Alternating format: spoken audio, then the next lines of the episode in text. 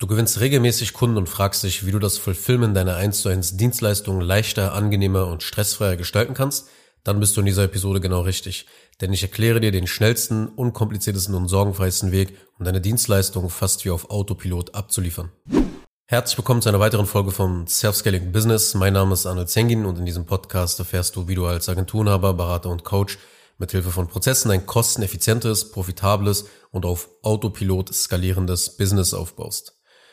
Ich bin noch etwas erkältet und vielleicht hörst du das auch gerade an meiner Stimme, aber nichtsdestotrotz, wenn du wissen willst, wie man seine 1 zu 1 Dienstleistung leichter, angenehmer, unkomplizierter und auch stressfreier durchführen kann, dann solltest du in dieser Episode mir sehr gut zuhören, denn ich habe mir hier einige Gedanken aufgeschrieben, die ich mit dir nach und nach durchgehen will, weil ich mir einfach sicher bin, dass sie für dich extrem nützlich sein werden. Also, zuallererst, wenn du dein Fulfillment immer mehr in die Richtung bringen willst, dass es mehr auf Autopilot abläuft, musst du folgende Sache verstehen.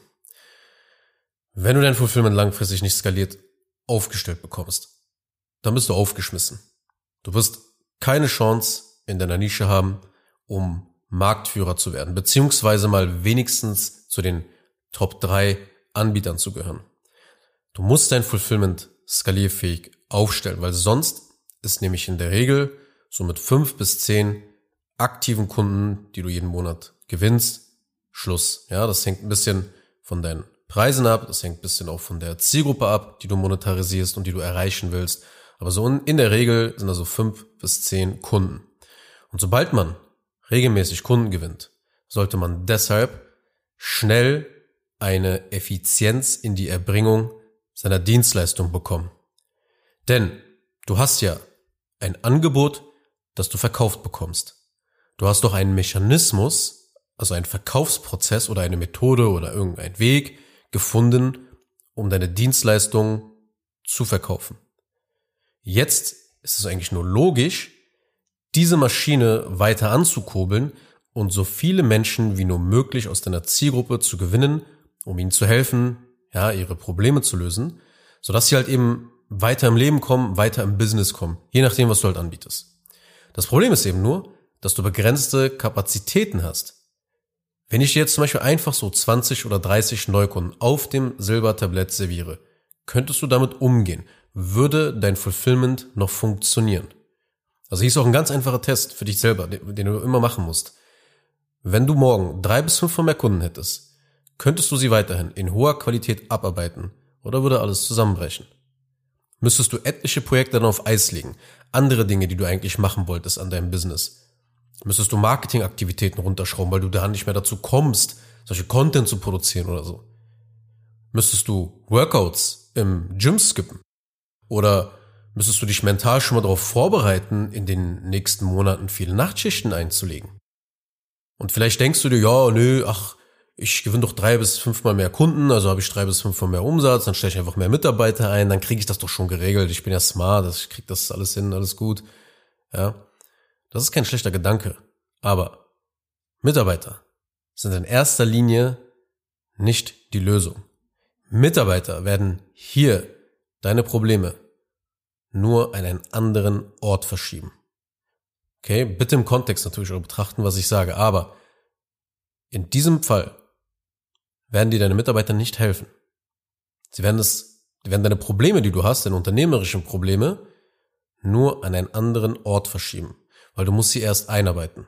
Das ist zwar eine Investition in die Zukunft, aber wenn du sowieso schon sehr viel im Fulfillment steckst, dann wirst du diese Zeit nicht haben.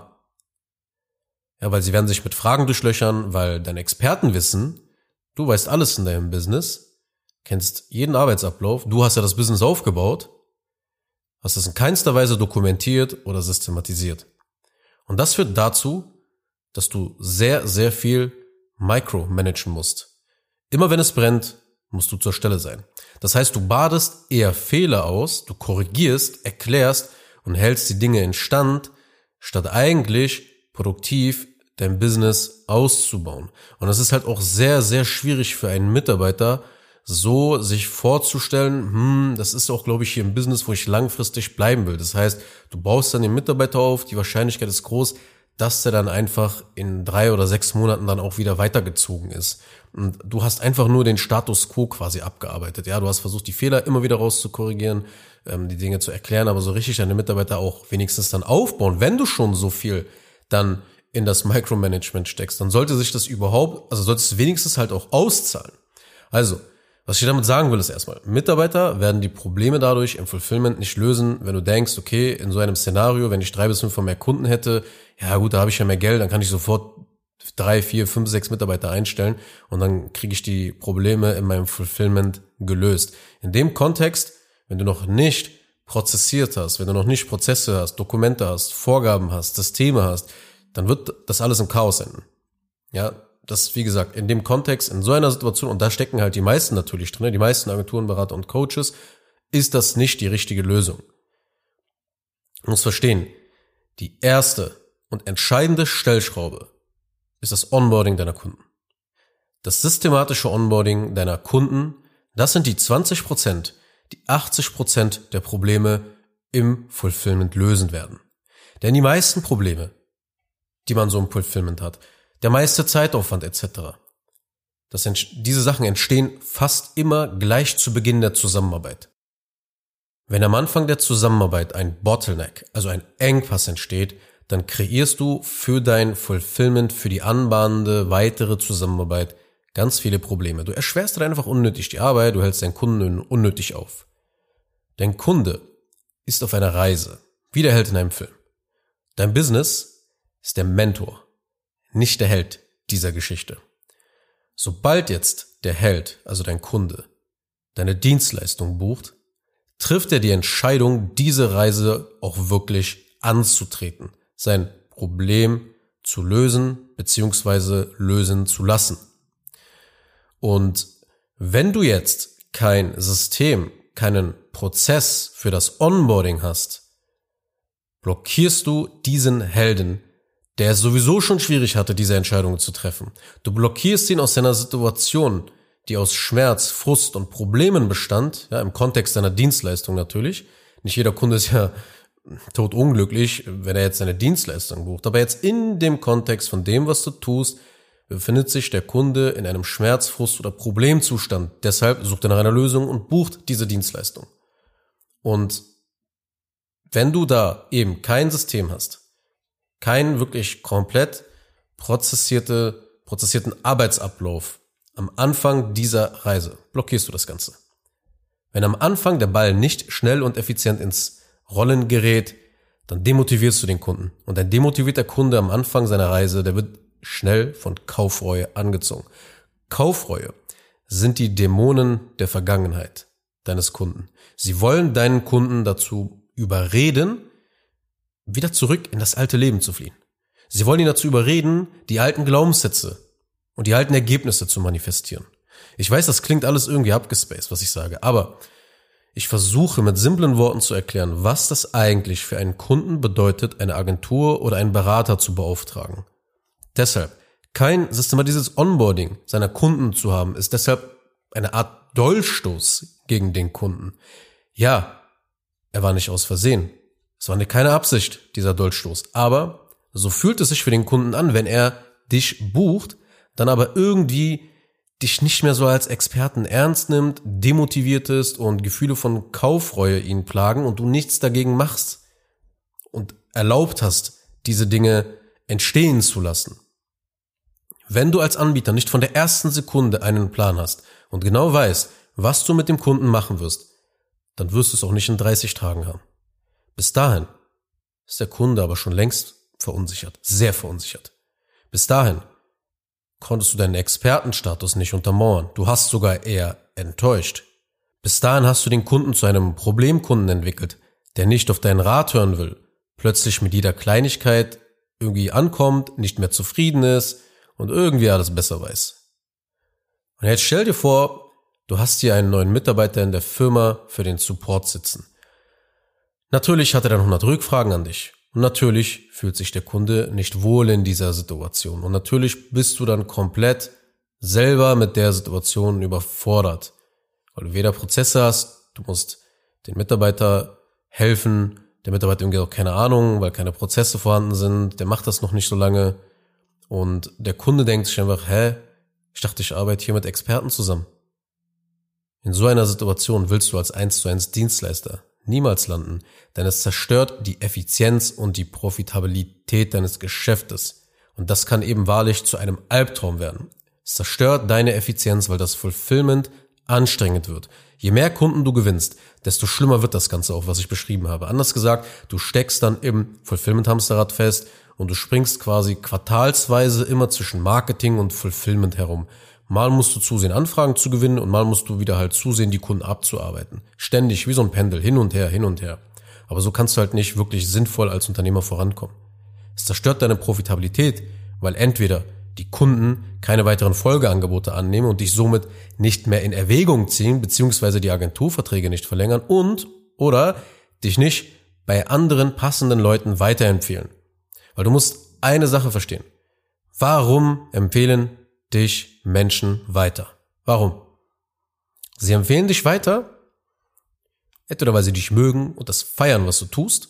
Deshalb erzählen sie es auch manchmal Leuten, die keinen relevanten Bezug zu deiner Dienstleistung haben. Beispielsweise, wenn Leute über meine Dienstleistung etwas erzählen und sagen, ja, das ist ein richtig cooler Dude, der macht richtig gute Sachen, aber sie erzählen es vielleicht irgendeiner Führungskraft, irgendeinem anderen Kollegen, der irgendwo im Konzern arbeitet. So. Das meine ich damit. Das ist auch eine Art von Weiterempfehlung. Vielleicht bringt sie mir nicht direkt was, aber was ich damit sagen will ist, man erzählt anderen von irgendeinem, von irgendeiner Firma, die gute Arbeit macht, weil man seinen Status erhöhen will. Du erzählst das deshalb. Du magst die Person, du willst deinen Status erhöhen. Und besonders Du sprichst erst über das Business. Ja, das war auch gerade auch ein Beispiel äh, von einer indirekten Empfehlung. Es gibt ja eben auch die direkte Empfehlung, wenn es wirklich dann ähm, jemand ist, der in deine Zielgruppe fällt. Ne? Wenn es jemand jetzt wäre, der selbstständig ist, dann würde die Person meine, in meine Sphäre sozusagen halt fallen, beziehungsweise wenn sie auch eine 1 zu 1 digitale Dienstleistung hat. Aber du verstehst, was ich dir damit sagen will. Weil man hat, wenn man eine Weiterempfehlung ausspricht, will man seinen Status erhöhen und man spricht erst diese Empfehlung aus, wenn man sich sicher ist, dass man auch keinen Status verlieren wird, wenn man die Empfehlung ausspricht. Das heißt, du bist dir in dem Moment, wenn du das sagst, wenn du über diese Person positiv sprichst, und das geht auch generell fürs Leben, machst du das nur mit der Gewissheit, dass du weißt, dass du ein Vertrauen zu dieser Person hast. In dem Fall jetzt zu mir, wenn du mich weiterempfehlen würdest, dann weißt du, okay, der hat was drauf. Der hat's verstanden. Der kann das. Der hat's mir bewiesen. Und dann empfiehlst du mich weiter. Weil du einerseits deinen eigenen Status erhöhen willst, aber auch, weil du weißt, ich werde nicht dafür verantwortlich sein. Also ich bin keiner, der deinen Status auch verringern wird, indem ich einen schlechten Job mache bei irgendeiner anderen Person. Das ist es im letzten Endes, was da zwischen den Zeilen ja läuft. Nur deshalb wird man weiterempfohlen. Ja, auf der, auf der ähm, unbewussten Ebene ist das. Ja, Menschen empfehlen dich nicht weiter, weil sie sagen, oh ja, ich möchte halt auch, dass alle diese Dienstleistungen in Anspruch nehmen, weil das hat mich ja so weitergemacht. Nein, das stimmt nicht. Es geht um den Status. Und das musst du halt durch das Onboarding richtig ausspielen. Deshalb erfinde ich Leute weiter. Ja, nicht, weil sich alle lieb haben. Dieses Liebhaben ist dann einfach nur der logische Grund. Ja, ich mag den auch, der ist auch voll sympathisch und so. Aber letzten Endes, auch das wieder, wenn man coole Leute weiterempfiehlt, dann macht man das, weil man auch dann cool ist, weil der Status sich dann dadurch erhöht. Hey, der kennt eine coole Person, der kennt einen coolen Unternehmer, der kennt einen coolen Selbstständigen. Verstehst du? Es geht nur darum. Das mal kurz mal bisschen abgedriftet, aber das ist es, worum es geht, wenn du deine Profitabilität durch dein Bestandskundengeschäft eben erhöhen willst, weil da waren wir stehen geblieben, dass ähm, wenn keine weiteren Folgeangebote angenommen werden, ja, wenn die Leute dich nicht mehr in Erwägung ziehen, da die Agenturverträge nicht verlängern und dich nicht weiterempfehlen an andere Leute, die das bräuchten, äh, dann hast du immer ein Problem. Weil dann bist du immer auf die Neukundenakquise eben angewiesen. Okay, du aktivierst also das unsichtbare Marketing, die Mund-zu-Mund-Propaganda innerhalb deiner Nische nicht. Und all das dezimiert deinen Gewinn und deinen Kundenwert. Und wenn diese beiden Kennzahlen, Gewinn und Kundenwert gering sind und weiter sinken sogar, dann hast du ein sehr anstrengendes Leben als Agenturberater oder Coach. Du bist dann in dem ewigen Mittelmaß gefangen, musst immer zusehen, neue Kunden zu gewinnen. Und die, die du gewinnst, die müssen sehr mühsam und zeitaufwendig abgearbeitet werden. Und ja, zur Belohnung der harten Arbeit gibt es dann nicht mal eine Empfehlung. Wenn diese wichtigen, ich sag mal, Mechanismen in deinem Business nicht funktionieren, dann hast du wirklich ein Problem in deinem Geschäft. Das ist wie eine eingebaute Handbremse. Denn schau mal, das Onboarding deiner Kunden ist ein Beschleuniger für dein Marketing, ist ein Beschleuniger für deinen Vertrieb, ist ein Beschleuniger für dein Fulfillment. Dein Marketing. Warum ist es ein Beschleuniger für dein Marketing? Naja, weil über deine tolle Dienstleistung gesprochen wird und du weiterempfohlen wirst. Warum ist es ein Beschleuniger für den Vertrieb? Naja, Interessenten, diese Interessenten, die über eine Weiterempfehlung kommen, sind sehr leicht abzuschließen. Plus bestehende Kunden zücken ganz easy die Kreditkarte, wenn du die Zusammenarbeit verlängern oder ausbauen willst. Warum ist das ein Beschleuniger für dein Fulfillment? Na, hier ist es ja selbsterklärend, mit einem professionellen Onboarding-System machst du dir das Leben bei der Abarbeitung deiner Kunden einfach verdammt einfach. Ja, weil du sowohl dich als auch den Kunden perfekt auf die Zusammenarbeit, auf die anbahnende Zusammenarbeit vorbereitest. Denn es sind hier wirklich viele kleine Bausteine und viele kleine Puzzleteile, die das Onboarding zu einer Art Kunst machen und zu einem System machen. Aber wenn man das aber hat, dann kann man quasi mit dem Fulfillment das Ganze eben schon fast auf Autopilot betreiben. Ja, nehmen wir zum Beispiel eine Agentur. Ja, du bist eine Agentur. Ja, so gut wie jede Agentur hat am Anfang der Zusammenarbeit den meisten Aufwand. Okay? Deshalb nehmen auch seriöse Agenturen immer eine Setup-Gebühr. Und das ist wie zu vergleichen mit einem Flugzeug. Ja, beim Start und beim Steilflug eines Flugzeugs wird der meiste Treibstoff verbraucht. Beim Auto ist es ja auch ähnlich. Ja, wenn du losfährst im ersten Gang, dann äh, verbraucht das Auto auch am meisten. Und genauso ist es eben mit vielen digitalen 1 zu 1 Dienstleistungen wie HR-Agenturen, TikTok-Agenturen oder Investmentberatung auch, wenn es nicht unbedingt eine Agentur sogar auch ist. Der meiste Aufwand entsteht beim Beginn der Zusammenarbeit und deshalb sollte genau dieser Teil deines Fulfillments höchst effizient und systematisch erfolgen, sodass eben die Leistungserbringung weniger zeitintensiv und anstrengend ist, aber die Qualität sehr hoch eben ist, ja, dass Kunden dich dadurch weiterempfehlen und weiterhin mit dir zusammenarbeiten wollen und du so letzten Endes dich um wachstumsproduzierende Aufgaben innerhalb deines Businesses kümmern kannst, dass du das Ganze endlich mal nach vorne bringst. Bedeutet, du kannst dich um Marketing und Vertrieb kümmern, denn mit einem klaren und professionellen Onboarding kannst du direkt zwei bis dreimal so viele Kunden aufnehmen ohne dass etwas im Fulfillment bricht. Du kannst auch an strategischen Aufgaben arbeiten, dir Gedanken um das Branding machen, neue Projekte dir überlegen, Kooperation planen, Launches planen, Events für deinen Businessplan, whatever. Du hast einfach mehr Zeit, um an deinem Business zu arbeiten, statt in deinem Business. Das Fulfillment ist einfach der größte Bereich deines Geschäftes mit den meisten Fachkraftaufgaben. Ja, das sagt es ja auch schon der Name eben Fachkraft, also Aufgaben, die in deinen Circle of Competence fallen, ja, alle Aufgaben, die in diesem Bereich liegen. Wenn man jetzt für diese Aufgaben eine Hebelwirkung reinbekommt in Form von systematisiertem Onboarding, dann ist der Effekt auf deine Zeit und dein Geld immer am größten. Ja, wenn man diese Aufgaben als allererstes in Prozesse packt, die Fach, die typischen Fachkraftaufgaben, die sehr, sehr viel Zeit, äh, deine Zeit sehr stark beanspruchen, aber jetzt nicht unmittelbar auch viel Geld reinbringen, ja, weil es einfach eine Tätigkeit ist, die du abarbeitest, sobald mal Geld gewonnen wurde. Aber die meisten Aktivitäten, die dich voranbringen, sind Marketing und Vertrieb. Du musst halt zusehen, dass natürlich das Geld auch bei dir bleibt, weil du musst ja die Leistung auch erbringen.